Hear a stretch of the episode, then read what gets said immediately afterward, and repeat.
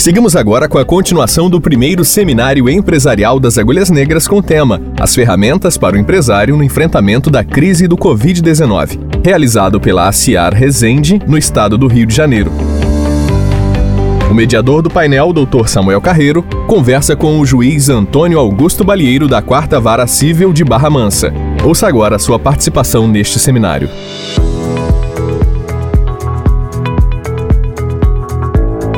Vamos lá. Passamos a palavra agora ao doutor Antônio Augusto Balieiro para nos dizer, como juiz da Quarta Vara Civil de Barra Mansa, doutor Augusto, qual sua visão sobre a necessidade de se desenvolver métodos alternativos para a solução de conflitos entre devedores e credores e qual tem sido sua experiência na vara de que é titular durante essa pandemia?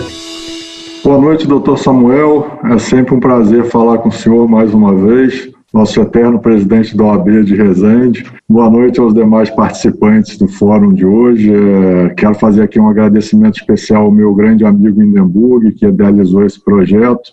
Eu acho que deu oportunidade de nós podermos juntos discutirmos sobre um assunto que é tão caro hoje para a sociedade. Eu vou começar falando hoje, pegando um pouco do gancho do que foi falado já aqui, a respeito desses efeitos e consequências que a pandemia do corona tem trazido para a nossa sociedade.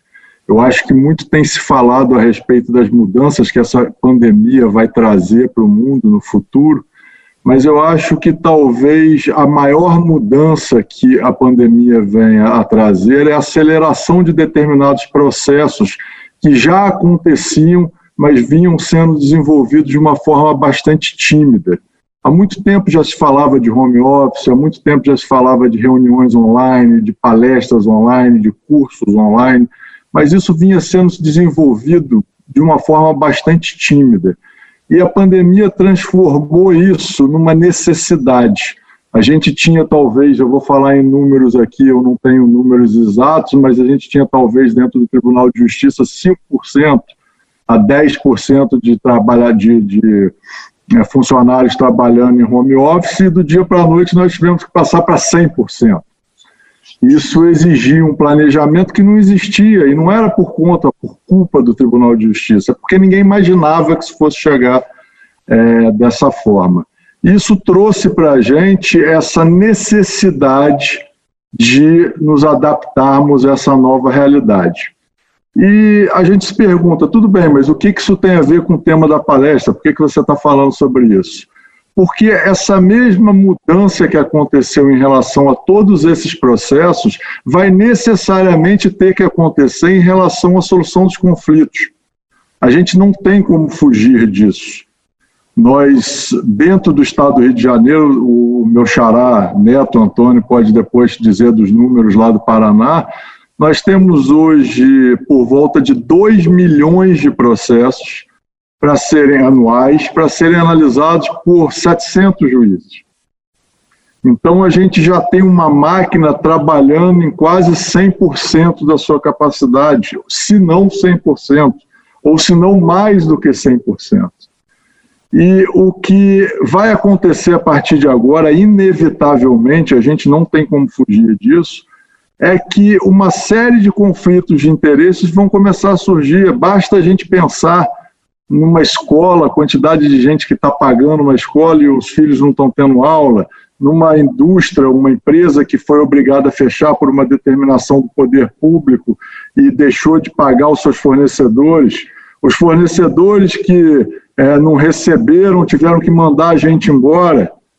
Essas pessoas que foram mandadas embora não têm condição de pagar a prestação do carro no banco. Então, isso vai gerar uma série, uma gama de conflitos de interesse que o judiciário vai ter que lidar. Sendo que o judiciário, como eu disse, é uma máquina que já está trabalhando na sua capacidade, talvez máxima, muito perto do máximo. Então é preciso que a gente entenda que, a partir de agora, esse movimento de estímulo à solução consensual dos conflitos, que já existe há muito tempo, isso não é novidade nenhuma, desde que eu estudava na UERJ, em 1997, já se falava sobre isso, só que simplesmente a gente estava lidando disso de uma forma desacelerada, tímida. Veio e caiu no nosso colo. Agora sim vão ter milhares, talvez milhões de conflitos de interesse que vão ter que ser solucionados. E o judiciário vai ter capacidade, vai dar conta de resolver isso? É essa pergunta que a gente tem que fazer a partir de agora. Porque a pandemia traz para a gente talvez uma grande oportunidade. A oportunidade de mudar, como a doutora Samanta muito bem disse, foi muito feliz na colocação, essa cultura de litígio que infelizmente nós temos. Nós temos uma cultura que o Estado é ruim para quase tudo na nossa vida. Os empresários querem distância do Estado, os cidadãos querem distância do Estado, o setor produtivo quer que o Estado intervenha cada vez mais na sua atividade. Mas quando a gente trata de solução de conflitos de interesse, simplesmente todas as pessoas pegam os seus problemas e jogam na mão do homem de preto, que é o juiz, para resolver. Só que o homem de preto ou a mulher de preto, para ser politicamente correto, porque tem juízas tão boas ou melhores do que os juízes, eles não são as pessoas mais aptas para resolverem determinados conflitos, principalmente esses que vão surgir, que são conflitos em que não se tem certo ou errado. O dono da empresa, o empresário que tem que mandar alguém embora para não quebrar, não está errado. O coitado do empregado que foi mandado embora e não tem condição de pagar o banco, o financiamento do carro, ele também não está errado o banco que cobre negativo o nome dessa pessoa também não está errado.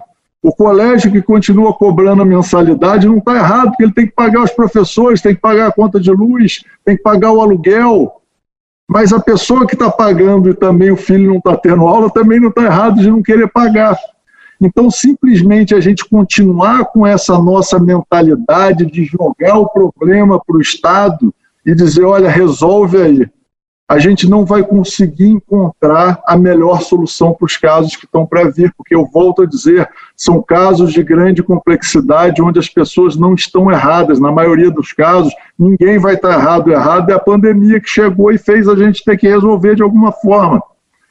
Então, o que a gente tem que pensar a partir de agora é que, apesar dessa pandemia ser uma notícia horrorosa, ter muito pouco que se falar de positivo dessa pandemia, afinal, a perda de dezenas de milhares de vidas é, é sempre trágica, é sempre um motivo de grande consternação por parte de todos nós, mas a partir de agora, não só na nossa vida empresarial, melhorar custos, o que tudo essa mudança vai poder proporcionar, mas especificamente dentro do nosso tema que a gente está falando hoje, é preciso que haja uma percepção por parte dos empresários, dos usuários do serviço, dos magistrados e dos advogados de que é preciso se valer desses métodos consensuais de solução de litígio, porque neste momento talvez seja a única oportunidade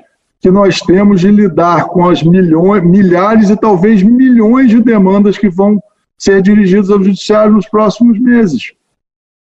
E, mais do que isso, não só pensando na ideia de morosidade ou de custo, porque, obviamente, se você tem dois, três, quatro, cinco mil processos para julgar por ano, você vai demorar muito mais. E, como bem disse é, o colega, o empresário não tem esse tempo para esperar dois, três, quatro, cinco anos.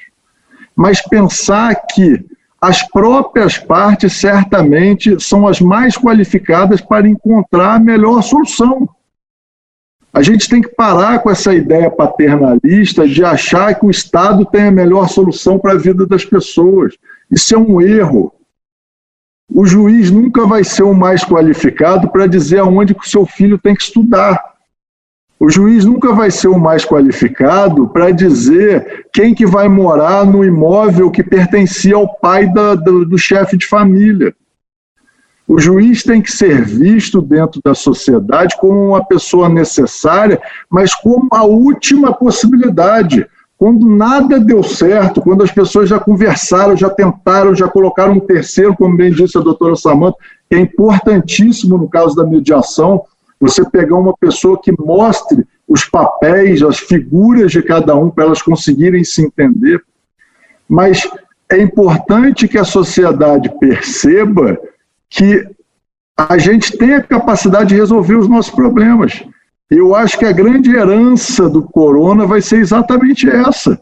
Porque agora não é mais uma questão de conveniência, é uma questão de sobrevivência.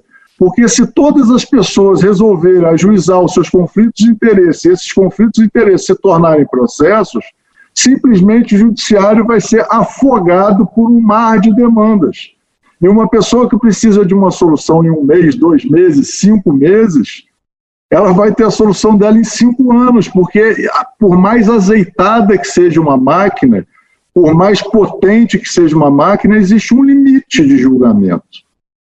Então, eu gostaria de aproveitar essa oportunidade exatamente para dizer para as pessoas, aqui a gente tem representante da OAB, o, o nosso eterno presidente, doutor Samuel, representante do empresariado, do Poder Judiciário, para que nós tenhamos a grandeza de, dentro desse ambiente triste que se tornou essa pandemia do coronavírus, a gente consiga, de alguma forma, por maior que seja o exercício de boa vontade, extrair algo de bom. E eu acho que extrair algo de bom é justamente o que a doutora Samanta falou. A gente tentar mudar esse conceito de litigiosidade que, infelizmente, toma conta do Brasil. De achar que todos os nossos problemas têm que desaguar dentro do Poder Judiciário e que o juiz tem que decidir por nós. Se a gente tem a ideia de que o Estado deve se afastar da grande parte da nossa vida, porque nesse momento mais sensível, que é quando surge um conflito de interesse, a gente se furta da possibilidade de resolver o nosso próprio problema.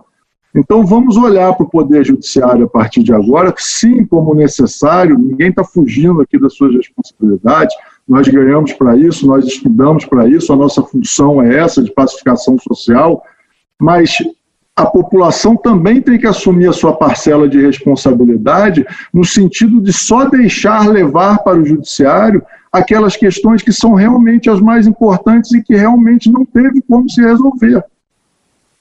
Porque, além de ser caro, além de ser moroso, normalmente a decisão que o juiz vai dar não é tão boa quanto a decisão que as partes chegariam em consenso sobre aquela questão.